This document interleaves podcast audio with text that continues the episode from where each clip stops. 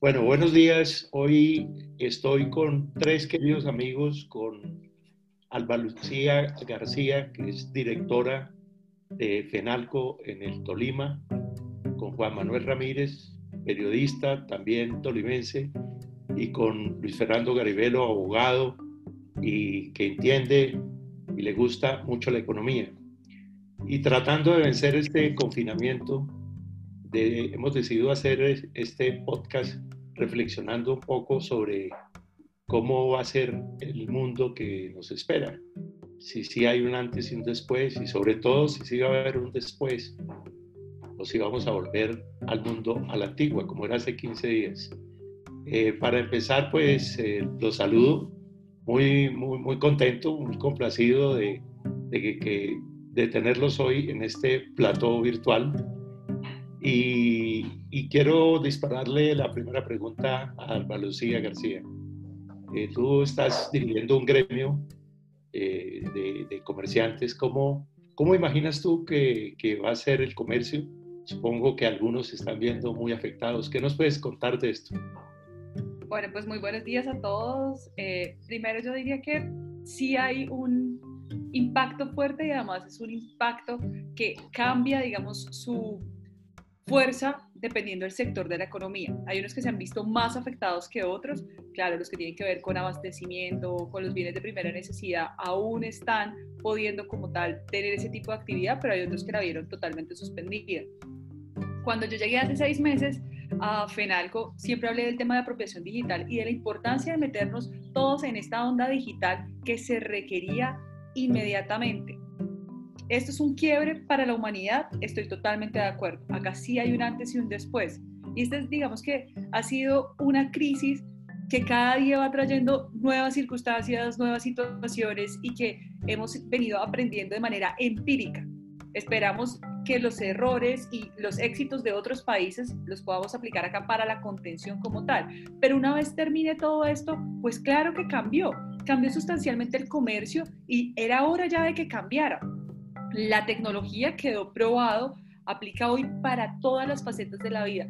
Hoy todos estamos hablando de teletrabajo, trabajo en casa, aprendimos de manera empírica a usar este tipo de aplicaciones, muchos ya las conocían, otros nunca en su vida habían entrado, muchos comerciantes tuvieron que abrir por primera vez su correo porque es que es la única forma hoy de comunicarse como tal.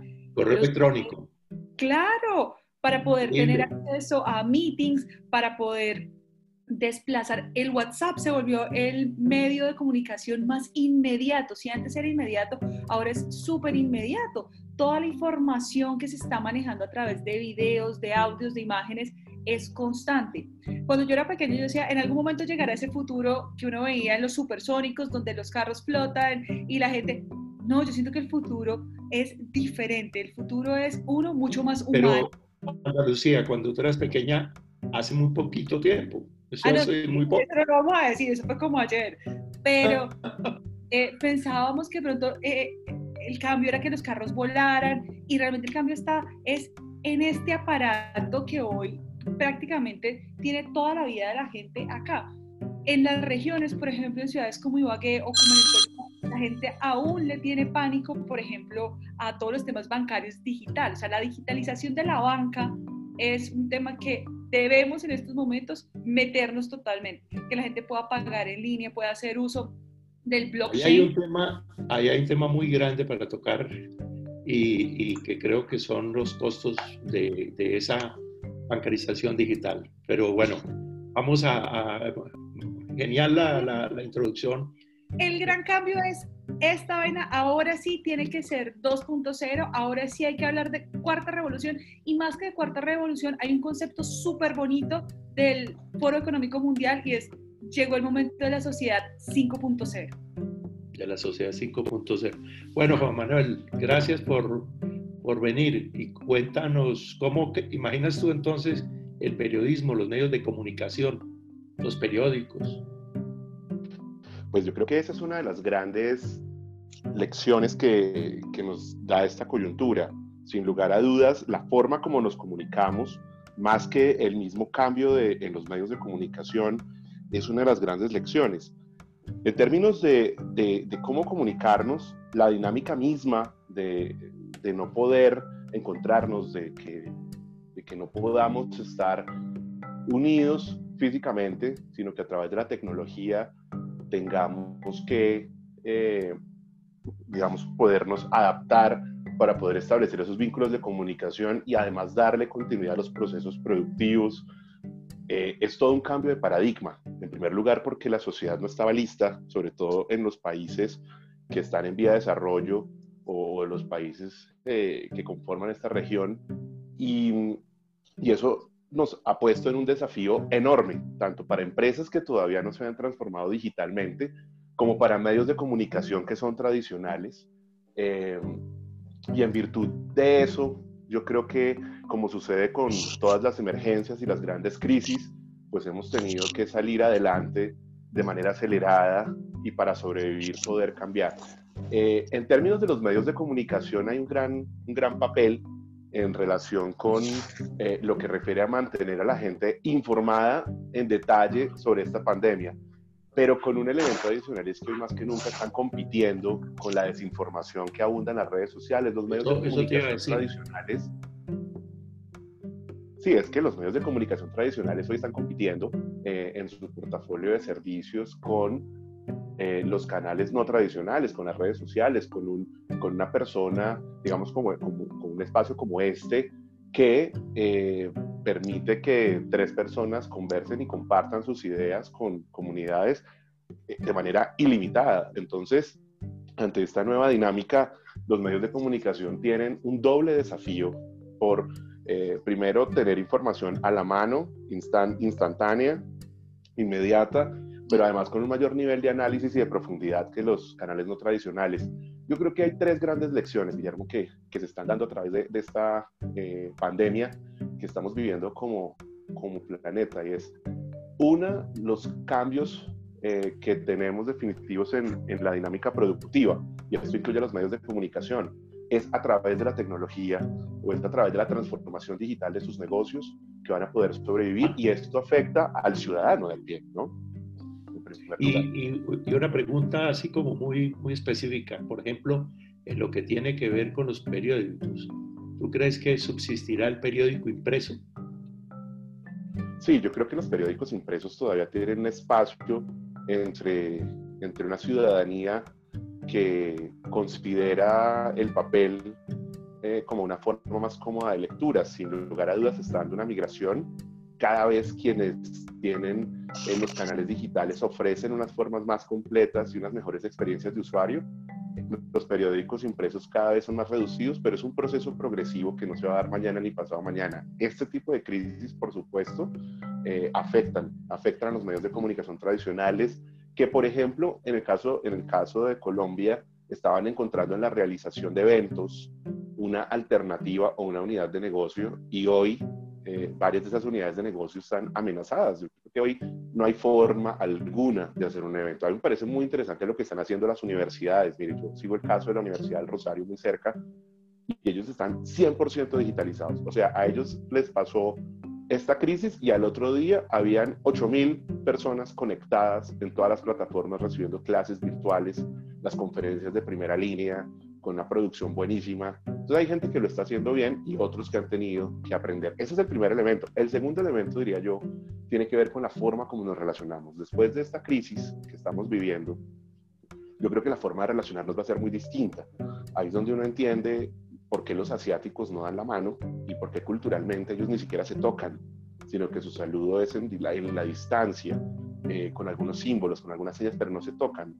Eh, y yo creo que esa capacidad nuestra de abrazar, de ser muy cercanos, de tal cosa. Va a ser un mundo muy aburrido.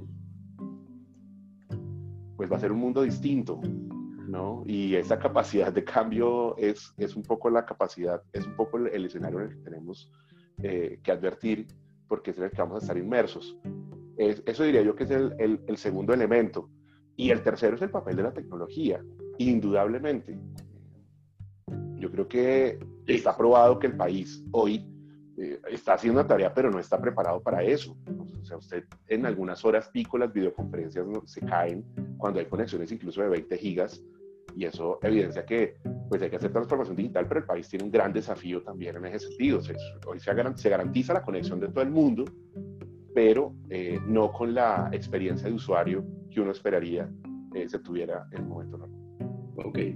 Eh, Luis Fernando Garibello, ¿cómo es la, cómo imaginas el derecho, el ejercicio del, derecho y el mundo de los servicios? Bueno, Guillermo, este es un mundo que de cierto modo pues, eh, nos, ha llevado a la, mayoría de los habitantes del planeta a, a un estado de sorpresa. Aunque si uno se, se, fuera unos meses atrás, uno ya podría encontrar las claves de lo que está pasando y las advertencias a todo esto. Eh, dentro, de la, dentro del escenario económico, saliendo un poquito de lo que me planteaste del derecho, y, para dejarlo ahí, hablábamos hace, un, hace ya casi un año de, de la guerra entre Estados Unidos y China. Bueno, por dejarlo ahí. Y ahorita lo retomo. Frente al tema del derecho, uy, difícil, eh, y difícil en, un país como el nuestro. Yo creo que en Colombia todo es difícil, en Colombia todas las cosas son muy complicadas. Esta mañana escuchaba la llamada urgencia, la llamada urgente que hacía en el departamento del Tolima el director de, de la rama judicial de que no les daban equipos, que tenían problemas. En, en, nuestro medio, desafortunadamente, todavía somos muy de papel, somos muy de como decías ahora, de tocar del expediente, de revisar, de puros fómites. De papel y de huella digital que de puros fómites, de, los fómites son esos objetos que nos pasamos de mano en mano y que por, hoy, por obvia razón estos días están completamente prohibidos. El más importante es el dinero, el papel. Entonces digamos que en esto España, se va... En España acaba de, de, prohibir la circulación de, de, dinero en efectivo. Claro, y China lo hizo hace ya dos meses, se recogieron un poco de dinero para lavarlo, porque el principal fómite que transmite... de lavado de dinero virus y bacterias es el dinero. Pero digamos, eh, para hablar un poco de, de, economía, quisiera hacer una, una, una, anotación, Guillermo y amigos, y es, primero, que ayer ya Cristalina Georgieva, la directora del Fondo Monetario Internacional, dijo oficialmente que entramos en recesión y que iba a ser peor que la del 2008, ¿sí? 2009. Segundo, y lo que decía ahora rato, ya veníamos hablando del año pasado con la guerra entre Estados Unidos y China. ¿Cuál era el trasfondo de esto? La pelea de Huawei, la pelea eh, que tenía, que compraban cereales, no compraban cereales a los Estados Unidos. El fondo era como en alguna oportunidad escribí sobre la trampa de Tucídides. El fondo es quién se va a quedar con la tecnología, el que mande con, el que se quede con la tecnología, con la inteligencia artificial, con la la 5G va a mandar. 5G. Eso, esos son los que van a mandar y por supuesto ya lo vemos hoy en día. Lo que decía Alba hace un momento es cierto, eh, eh, esto es una ruptura en la forma de hacer negocios. Una cosa era hasta febrero y otra cosa después de febrero. Negocios tan sencillos que han existido toda la vida como el de mensajería, pero ahora adaptado a las nuevas tecnologías, miren nomás, Rappi ha crecido un 300%. Y es un negocio sencillo, pero estamos hablando de Colombia, donde todavía los negocios en, este, en esa órbita tecnológica son muy sencillos. Eh, no nos imaginamos eh, lo que está pensando Estados Unidos, lo que está pensando China en materia tecnológica, que pues obviamente estamos lejísimos de ellos. El, el, el tema nuestro, cómo lo vamos a replantear en nuestro escenario local, eh, colombiano, y peor aún el escenario del departamento nuestro, el departamento del Tolima. Yo creo que eh, acá van a haber muchas rupturas, va a haber una especie de, de, rupturas de muchas burbujas. Mire, por ejemplo, el mercado del fútbol, cómo se ha sacudido. Impresionante, eh, impresionante eso, sí. Este, yo pensaba, perdóname que te interrumpa, que a lo mejor los estadios van a, los vamos a ver en el futuro como el Coliseo Romano, ¿no? Eh, una, una, pieza de museo. ¿Qué opinas, Juan Manuel? Pues es que yo soy muy crítico con eso. Aclaro primero que yo no soy futbolero, de hecho a mí los partidos de fútbol me aburren, entonces yo soy, yo soy muy particular en eso, pero sí he sido muy crítico además con eh, el tema de, del negocio del fútbol. Yo desde siempre he creído que uno en un país pues sí debe sentirse orgulloso por el tema del fútbol, pero una realidad debe sentirse orgulloso por el número de médicos, de científicos, y esto no lo estoy diciendo en el marco del COVID, esto lo he dicho siempre. A un país no lo hacen, no lo hacen. Esto puede sonar muy impopular, pero a un país no lo hacen ni los futbolistas, ni los atletas, ni los ciclistas. A un país lo hacen los científicos, los médicos. O sea, eso es lo que en Suiza, Alemania eh, y los demás países que son desarrollados hacen sentir orgullosos. Claro que son importantes los deportistas y nos llenan de orgullo y tal cosa, pero no es lo más importante. Lo que pasa es que por defecto, ese tipo de países que tienen tan claro el componente de la educación, de preparar a la mano de obra para estas cosas, terminan siendo inevitablemente países muy fuertes en el deporte, porque son fuertes mentalmente, bien alimentados, tienen unas bases y unas, digamos, unas capacidades mínimas, que es la razón además por la que a nosotros en deportes tampoco es que nos vaya tan bien. Nosotros celebramos una gloria una vez cada 10 años, cada 15 años, cada 30 años y nos alegramos por llegar a, la, a, la, ¿cómo se llama? La primera ronda y no pasamos de la segunda y pues de, en eso llevamos toda la vida. ¿Pero por qué? Porque no hemos hecho lo primero y vivimos de lo segundo. O sea, esto, digamos, nosotros en Colombia, no en Colombia, porque yo tampoco comparto eso que dice Luis Fernando de que en Colombia todo es complicado. No, esta mañana en CNN en España estaban diciendo, la alcaldesa de Madrid, que por favor, gobierno español, hágame llegar los guantes que no me han llegado. ¿Sí? En España también es complicado. En y, en Italia es peor que Colombia. No. Sí, pero, no, no, claramente. Y, y, les quiero decir otra cosa, y Colombia no es el peor, Colombia es el mejorcito de América Latina, es el mejorcito.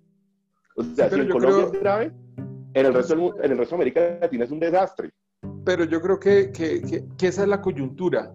Lo que, lo, que, lo, que, lo, que, lo que dice Guillermo es, ¿cómo seremos después de pasar esta coyuntura? ¿Seremos distintos? ¿Seremos iguales? Como seres humanos, como especie, ¿seremos mejor? Todo, el mundo se pregunta eso. Luis Fernando, ahí hay dos, ahí hay dos cosas. Y, y, una es cómo seremos como personas, pero también cómo será la economía. Juan Manuel ha tocado un tema muy importante que tiene que ver con la conectividad. Alba Lucía, eh, el departamento y en general el país tampoco es que tenga una, una gran eh, fortaleza en la, en la infraestructura de, de, de, comunicaciones eh, y se va a imponer el, tele, el teletrabajo y los teleservicios. ¿Crees que estamos que estamos preparados para, para, para ese mundo, Álvaro. Y ya, eh, bueno. creo que no estamos preparados como tal, eh, esa transformación, y acá, digamos que, ahí sí, como este trío, yo tomo una esquina diferente y es eh, el punto intermedio entre esa parte que es física, que nos gusta tocar, ver, sentir y totalmente la digitalización. Acá hay que encontrar un punto medio porque habrá servicios y habrá algunas actividades que seguirán requiriendo como tal el contacto y la presencia física de la gente, ¿sí? No podemos volvernos totalmente, eh, digamos que digitalizados en sentido, totalmente. Es que una de las cosas que yo creo que más nos ha enseñado esta crisis, y lo digo yo desde Ibagué, desde el, el sentimiento de los diferentes comerciantes, de las personas con las que hablo a diario, era, de alguna manera, todos vivimos en sociedad, pero se nos había olvidado el otro y es que acá hay un renacer de un montón de valores increíbles a los cuales hay que sacarle un montón de provecho. Es que acá la gente se volvió otra vez empática, está entendiendo que hay otras personas. Claro que están angustiados de lo que se La vida de los otros. Claro que nos urge entender todo lo que está pasando y todos queremos tener la información ya de manera rápida para saber qué pasa. Pero también todo este quiebre implica decir, bueno, y yo le comentaba a, a los comerciantes y a mis agremiados, es el momento de aprovechar este espacio para repensar para transformarnos. Así que cada comercio se tiene que ensimismar, entender cuáles son los retos que tienen ahora, cuáles son las ventajas que lo hacen diferente, pero entendiendo que cuando esto termine va a ser un mundo diferente. Somos como una especie de carrera de caballos, pero la pista cambió y vamos a tener que ir a una velocidad diferente y vamos que tenemos que entender esas nuevas eh, necesidades. Ahora, el tema de la conectividad en Ibagué y en el Tolima no es mala. En términos generales, eh, yo hablaba con el presidente de Movistar y la velocidad de Internet del Tolima es muy buena respecto del el país. Por eso... Sí, alguien decía que incluso es superior a la de, a la de Medellín. Claro, por eso muchos nos podrían ver como un hub para temas de informática, de desarrollo de software, de aplicaciones. Lo que toca es encontrar en medio de toda esta oscuridad y toda este, digamos que, neblina que tenemos en estos momentos, cómo logramos capturar a la gente para que se enchufe todos bajo una misma dirección y es entender que esto cambió. El tema digital, ahora que Juan Manuel decía, los países desarrollados. Yo tuve la posibilidad de vivir en Oslo un tiempo y claro, todo se hace digital. O sea, ya viene programado en el chip de la gente que usted se toma la bebida, va y lleva la lata y de esa lata le devuelven plata y usted mismo solito recicla. Además, todo lo hace desde su celular, automáticamente pagó la gaseosa con su celular y ese contacto es menor. Pero yo creo que no podemos perder nuestra idiosincrasia y eso que nos hace tan, tan digamos que eh, diferentes. E, ese toque de, sabrosura, de gusto, eso no se puede perder, porque esa jocosidad también es importante. Sí, súper importante. ¿Cuánto vale un abrazo? Juan Manuel, estabas... Por estos días está costoso.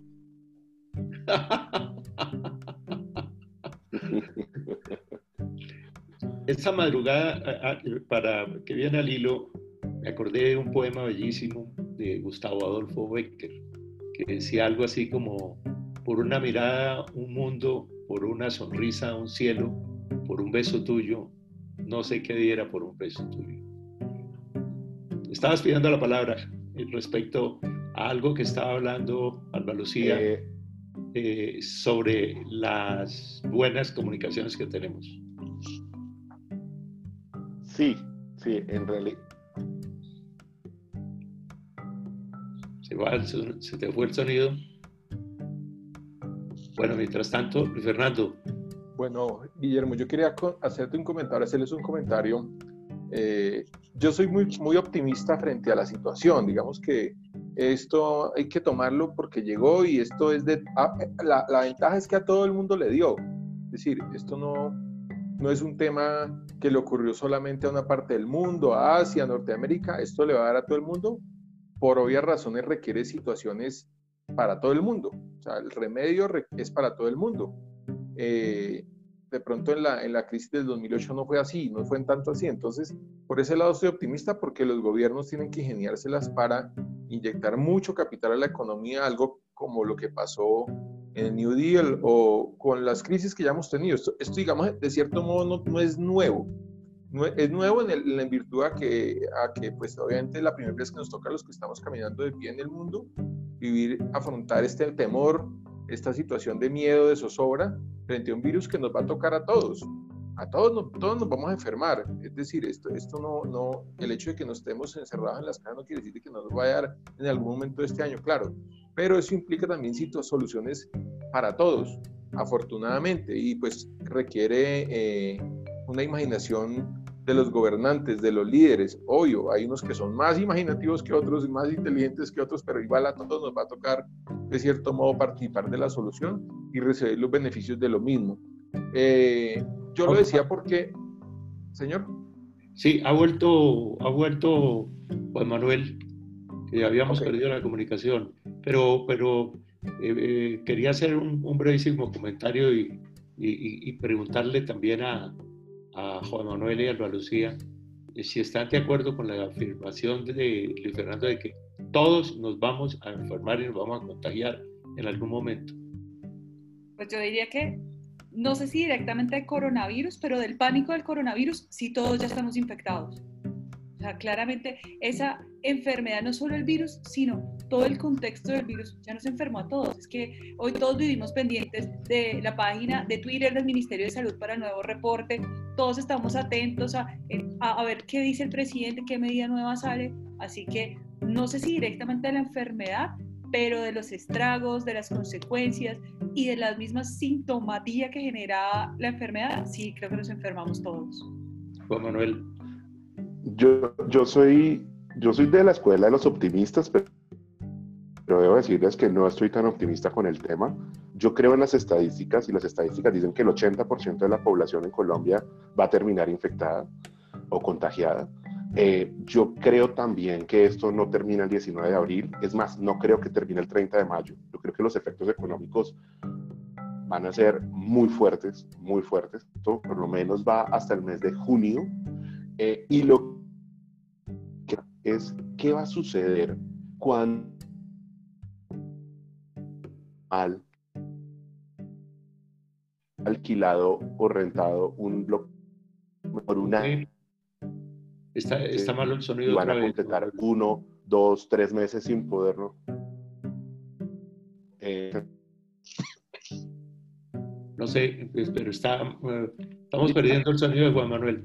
Eh, yo, creo un, yo creo una cosa, Guillermo, mire, yo, yo sí creo que todos estamos en un riesgo y vamos a terminar así mañana, dentro de seis meses. Y, y lo digo basado en, en, lo que ya sucedió, por ejemplo, la, lo, lo, más reciente que fue la, la, la famosa gripe española del 18. Eh, obviamente en el 57 hubo una gripe llamada la asiática que fue también igual de dura, pero en el 18, por ejemplo, voy a recitar lo que todo el mundo está citando de esa gripa como referente.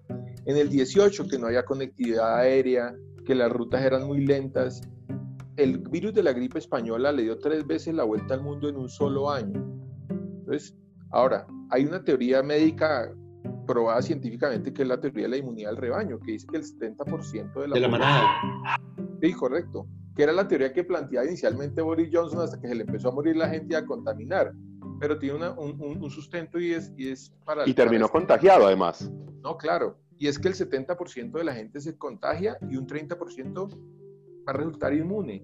Y ya cuando vuelva la segunda oleada o la tercera, pues sí, va a haber igual de problemas, pero no la misma, en la misma medida que, que la primera. Pero pues claro, el contagio, el contagio no nos va, no, no, no lo vamos a evitar porque pues algún día tenemos que salir. E, esta es una gripa que tiene unas consecuencias eh, gravísimas, eh, desafortunadamente no para toda la población, pero, eh, pero pues obviamente vamos a tener esa, esa situación, como decía Alba, el, pánico nos ha generado todo este estrés en la economía, en, en, la, en el aparato productivo, eh, incluso hasta entre nosotros mismos como, como ciudadanos, de nos saludarnos, de lo del periódico que decía Juan Manuel. Ayer escuchaba que eh, había una en, en, el tema del Heraldo en Barranquilla que si se compraba, si se podía recibir, porque había transmitido el virus ahí en ese fómite que es el periódico.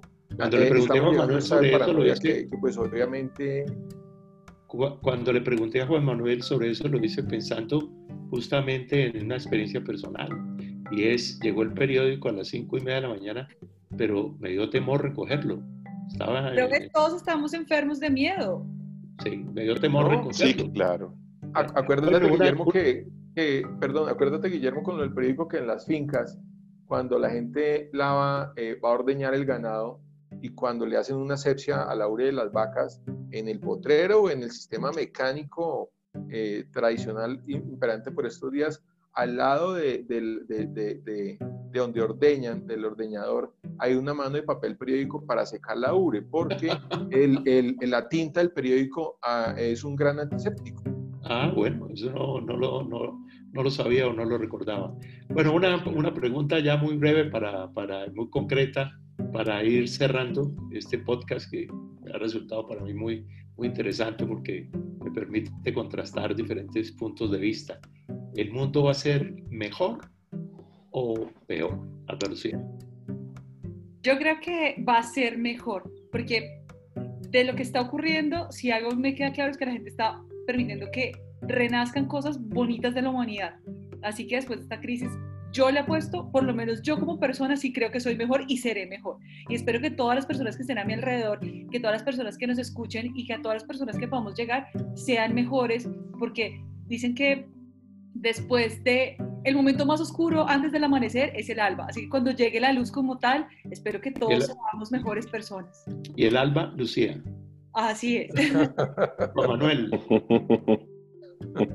No, indudablemente. Después de la Primera Guerra, después de la Segunda Guerra Mundial, la sociedad cambió para bien y nacieron muchos de los grandes organismos multilaterales. Sin lugar a dudas, esta es una lección eh, para la humanidad y claramente va a cambiar para bien porque estábamos ante un modelo económico con serias fallas, estábamos ante una sociedad cada vez más arrogante, más inconsciente, ante unos gobernantes que creían que eran los dueños del mundo, que no creían en el cambio climático y que la vida les ha dado unas lecciones. Mire, Estados Unidos, Estados Unidos hoy, a ellos que les gusta ser el primer lugar, hoy son el primer lugar, pero en contagiados. Y, y ojalá no pase, pero pronto serán el primer lugar en muertos. Entonces, eh, esto le ha dado lecciones incluso a los grandes. Entonces, claramente, después de esta sociedad tendremos una gente que sí va a creer en el teletrabajo, al menos en Colombia, unas empresas que van a entender que por no haberse transformado digitalmente, tuvieron que cerrar sus oficinas dos, tres, cuatro, seis meses, y una nueva sociedad que entenderá que en los detalles, que en las pequeñas cosas hay valor y que hay que preocuparse por respirar aire, por salir a la calle, por cruzar el semáforo, que ahí está el valor. Esa es la nueva sociedad, una sociedad que va a valorar el espacio personal eh, y que tendrá mucho cuidado a la hora de eh, generar esos espacios masivos, porque no será la última amenaza eh, biológica que tengamos nosotros, sino que tendrán que venir muchas más.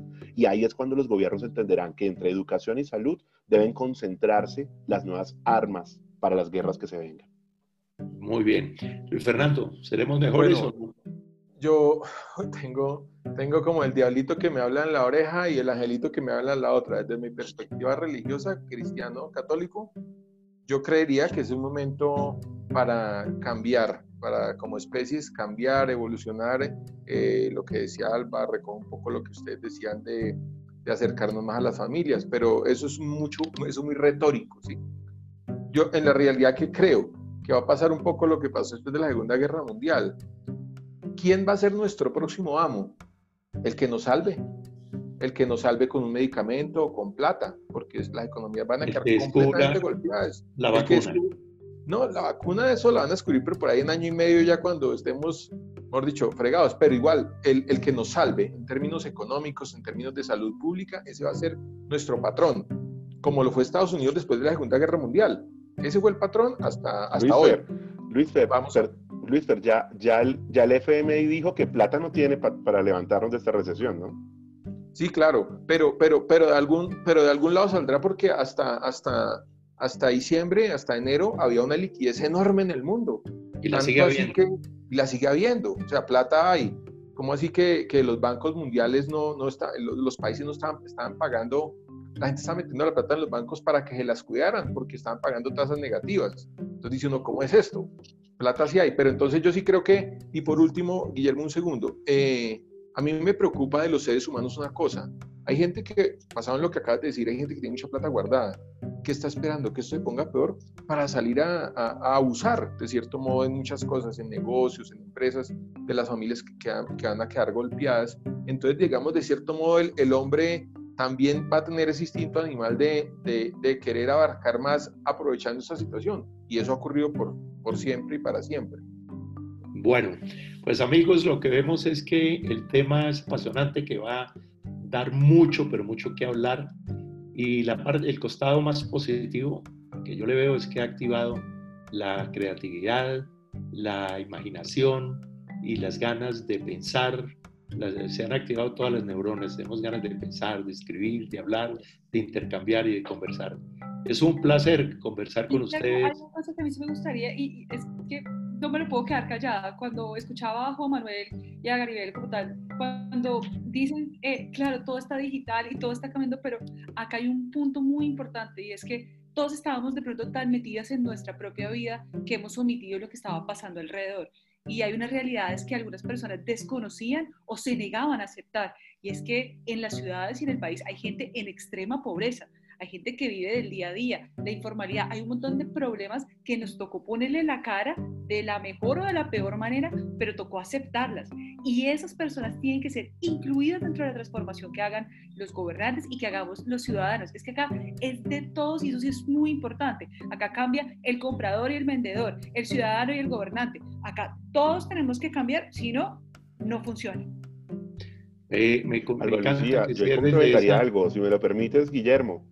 Sí. Me lo permite, si es. Entonces, otra de las cosas que va, que va a quedar después de esto es una sociedad más pobre, porque habrá mucha gente que habrá pasado al desempleo, muchas empresas, o sea, las empresas no suspenden por dos, tres meses y arrancan en seis, no, es que en seis meses ya no habrán em, algunas empresas y habrán 100, 200, 300 empleados eh, que estarán perdiendo sus empleos. Entonces, eso es un, será un desafío para, para, los gobiernos y es entender qué hacer con toda esta cantidad de gente que se quedó sin trabajo. Y, y con eso, y con eso, y con eso, y con eso, perdón, y con eso que dice Juan Manuel y lo, y lo, y lo agradezco, le respondo a la primera pregunta que me hiciste, Guillermo. ¿Quién va a tener, cómo va a cambiar el derecho? En el próximo año, año y medio, dos años, los reyes van a hacer el derecho laboral.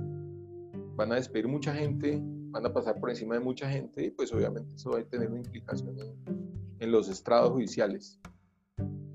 Bueno, escuchándolos, lo que me queda claro es que eh, vamos a tener que reinventarnos. Y ese vamos, somos todos. De manera que esto hasta ahora comienza, la conversación queda abierta. Muchísimas gracias amigos por haber aceptado esta invitación y les propongo que la hagamos más a menudo y que invitemos a otros contertulios nuestros para ver cómo ayudamos a buscar claridad, hacer claridad en, esto, en estos días de, tanta incertidumbre y de miedo, eh, en fin, de crisis. Vamos a seguir pensando, vamos a seguir conversando.